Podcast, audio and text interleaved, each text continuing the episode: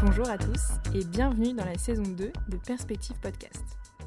Lancé simultanément avec la galerie Perspective en septembre dernier, ce podcast approfondit les thématiques des expositions développées dans la galerie. Depuis son ouverture, nous avons consacré la galerie à la vaste question de l'habitabilité urbaine. Ainsi, après une première exposition dédiée aux utopies urbaines contemporaines et une première série de rencontres avec des spécialistes de la question, que vous pouvez d'ailleurs retrouver dans la saison 1 du podcast, Perspective Galerie expose aujourd'hui l'artiste et architecte Lux Kuten à travers sept de ses projets réinventant les espaces verts urbains. Alors, Lux Kuten est architecte et illustrateur. Il est responsable de l'atelier d'architecture Skuten. Il est également président de l'association Vegetal City et est l'un des membres fondateurs de Biomimicry Europa, organisation promouvant le biomimétisme. En fait, depuis plus de 40 ans, il imagine, conçoit, dessine des solutions alternatives pour remédier à la dégradation de l'environnement et faire évoluer nos modes de vie, notamment nos modes de vie urbains. Profondément optimiste et poétique, ses visions de cité végétale, d'habitat respectueux, de transport doux et propre affirment son inventivité, son affranchissement des règles traditionnelles de la construction et évidemment son très fort engagement écologique. Le futur n'est pas écrit et c'est maintenant qu'on commence à écrire notre futur, bien avant qu'il ne se passe. C'est un projet et ce projet, c'est nous qui le menons. Tout citoyen de, la planète est, est, là pour se projeter dans un temps futur et de le préparer. Et ce futur pourrait être magnifique parce que nous avons tous les moyens pour arriver à réaliser des choses tout à fait extraordinaires. On peut encore prendre le virage nécessaire, aller vers autre chose. Donc moi, ce qui m'intéresse, c'est montrer un futur désirable, l'endroit dans lequel j'aimerais bien vivre dans 100 ans. Nous nous retrouvons donc dans cette saison 2 pour trois épisodes qui approfondiront le contexte et les thématiques de trois des projets exposés à la Galerie Perspective. Et dans ce premier épisode, nous aborderons tout d'abord la richesse qu'apporte, pour les concepteurs que pour le public, le fait de sortir du schéma et des finalités classiques des espaces verts urbains. Nous verrons cela en nous penchant sur les projets des jardins verticaux, mais je laisse ici Lux Kuten nous raconter la jeunesse de ce projet.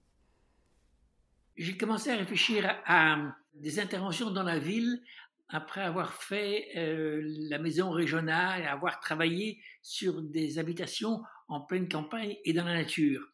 Je me suis posé la question euh, sur euh, qu'est-ce qu'il faut faire dans la ville, puisque c'est là qu'habitent la plupart des gens. Et dans la ville, ce qui m'a le plus marqué, c'est l'absence de nature et l'absence d'espaces euh, qui font rêver, des espaces qui sont euh, là simplement pour la beauté du geste, pour euh, apporter quelque chose, un peu de poésie, un peu de, de rêve, d'interpeller les gens sur l'importance de, la nature en ville. Et je suis parti des chancres urbains. Il y en a beaucoup dans, dans les villes, ces petits lieux euh, complètement abandonnés et qui sont un espace tout à fait négatif dans la ville parce qu'ils sont utilisés plus souvent pour mettre des publicités ou des palissades dans lesquelles les gens jettent leurs ordures ou leurs encombrants. Et euh, c'est donc un impact très négatif. Si on peut inverser la situation en le présentant avec quelque chose qui a euh, un rayonnement tout à fait positif. J'ai trouvé que ce serait vraiment intéressant. Donc j'ai commencé à plancher sur ça en répertoriant euh, les lieux les plus emblématiques, les mieux situés euh, dans la ville. J'ai chaque fois fait des propositions très concrètes et variées pour pouvoir voir comment est-ce qu'on peut y introduire ces portions de nature, ces euh, choses qui vont évoquer un écosystème, quelque chose de magnifique qu'on peut voir dans un environnement naturel et les recomposer dans la ville pour euh, nous reconnecter au vivant, à la nature, aux saisons, euh, au vent, à l'eau, à, tout ce qui euh, provoque une émotion et, qui nous crée une empathie vis-à-vis de la ville. C'est ce qui nous manque, c'est d'avoir des lieux pour lesquels nous pouvons nous attacher, y trouver un véritable rapport personnel et émotionnel avec un, un espace existant et les, urbanistes, les concepteurs des villes oublient cela ils essayent simplement de résoudre techniquement les euh, lieux difficiles, mais n'y ajoutent pas une part de rêve. Et ça, je trouve vraiment préjudiciable pour la qualité de l'urbain.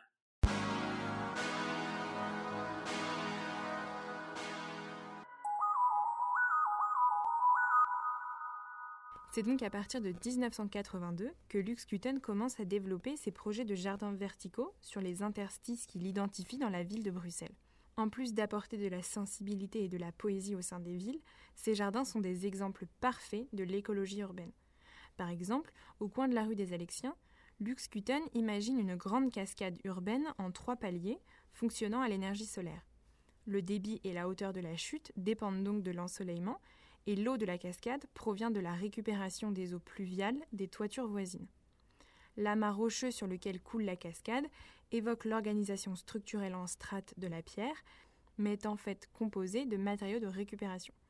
Ainsi, matériaux, fabrication, fonctionnement et évolution, tout est pensé et conçu de manière propre et durable.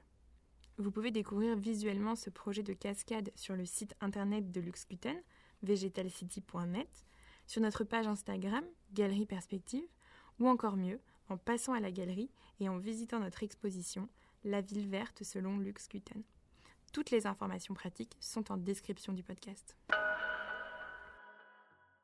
En fait, ce projet Luxcuten de la cascade, il est entièrement abouti et je crois qu'il serait complètement réalisable aujourd'hui, non? Oui, euh, c'est un projet que j'ai rentré en permis de bâtir à la ville de Bruxelles, qui est passé en plan d'exécution, euh, cahier des charges, maîtrise, euh, soumission aux entrepreneurs, mais les pouvoirs publics qui, m'avaient commandé ce travail ont changé entre-temps. La politique change assez souvent et les nouveaux décideurs n'étaient plus en phase avec les décisions de l'administration précédente et n'ont pas persévéré dans cette idée. Donc ça ne s'est pas réalisé comme, beaucoup d'autres projets. C'est un peu le, talon d'Achille de, de, nos systèmes politiques, c'est qu'il y a un manque de continuité. Donc beaucoup de choses qui sont euh, proposées et qui sont développées ne voient pas l'aboutissement parce que des mandataires publics n'ont pas vraiment le cœur à réaliser un projet d'un autre. Ils on, a des chances de voir un projet réalisé quand on rentre dans le temps imparti euh, aux politiques durant un mandat, en commençant au début de son mandat pour avoir des chances qu'il soit réalisé à la fin de son mandat. Mais justement, par rapport à l'importance de la politique euh, dans la transformation des villes, en fait, la question de la verdure au sein des villes, la question des espaces verts, elle a toujours été très présente finalement. Euh, par exemple, on sait que c'est Haussmann qui a fait planter les avenues, qui a mis en place les squares, les jardins publics, euh, qui a aussi largement participé à l'aménagement du bois de Boulogne, du bois de Vincennes. Donc en fait, des espaces verts dans les villes, il en existe et depuis longtemps. Euh, qu'est-ce que vous pensez, vous, de ces formes, euh, disons, traditionnelles de la nature en ville?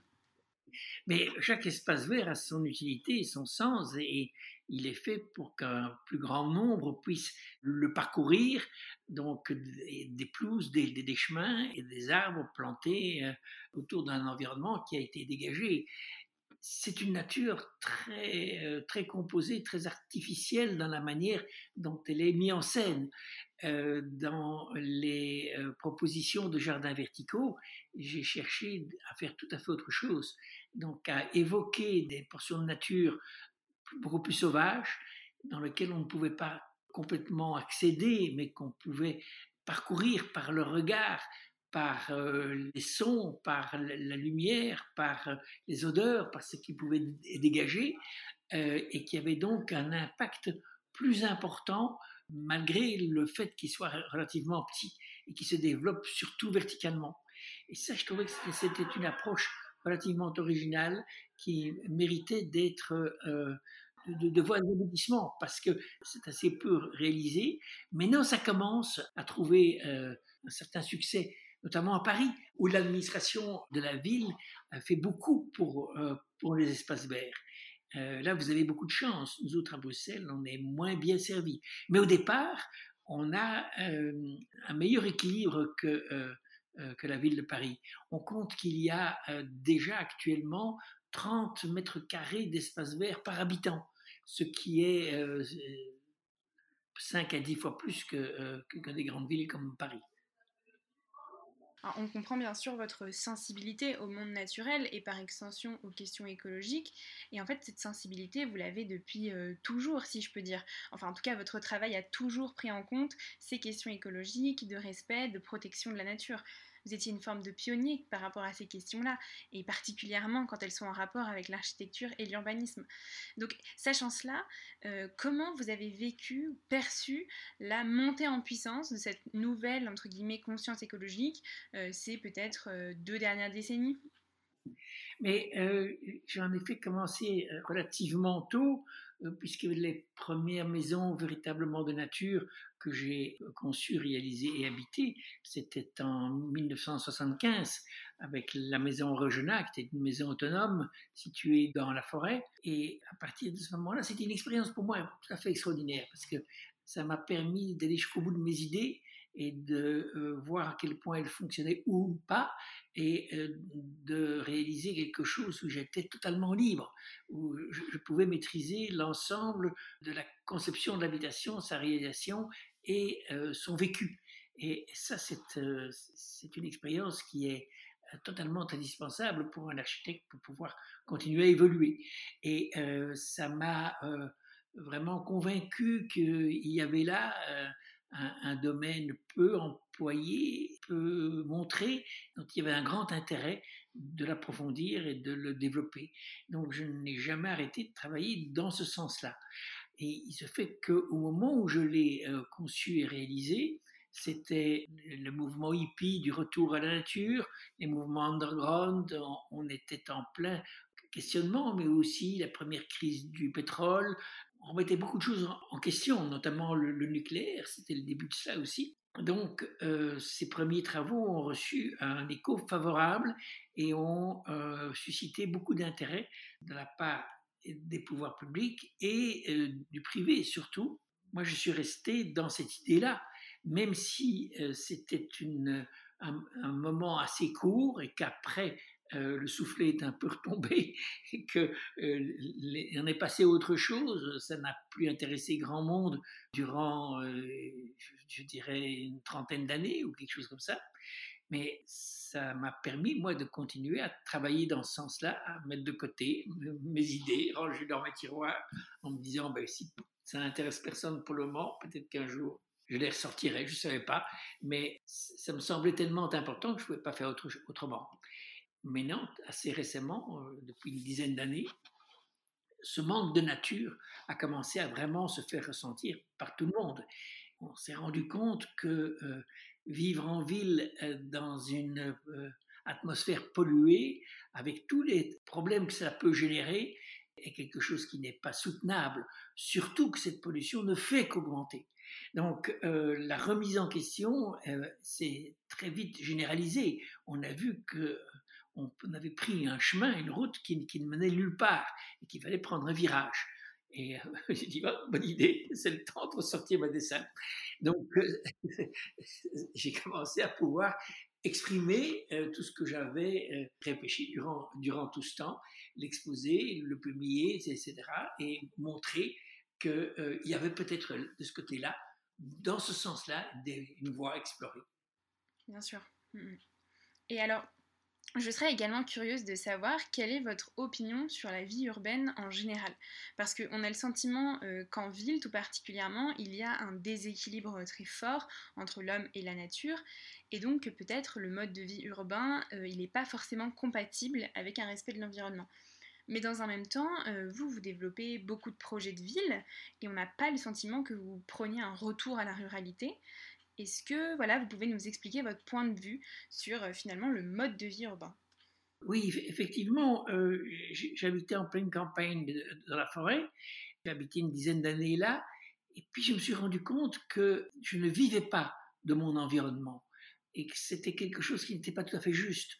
L'endroit que je fréquentais le plus, c'était mon atelier, mon atelier de bois, parce que j'ai fait fabriquer beaucoup de choses en bois, et puis mon atelier d'architecture, hein, le dessin. Et je me suis dit que euh, ma place était probablement plus dans un environnement urbain où j'étais plus près de l'ensemble des gens avec qui je communiquais, avec qui j'avais des échanges en tant qu'architecte, mais aussi comme simple citoyen. Et j'ai donc opéré un retour à la ville, mais en essayant d'y emmener avec moi la conception que j'avais de mon rapport à la nature.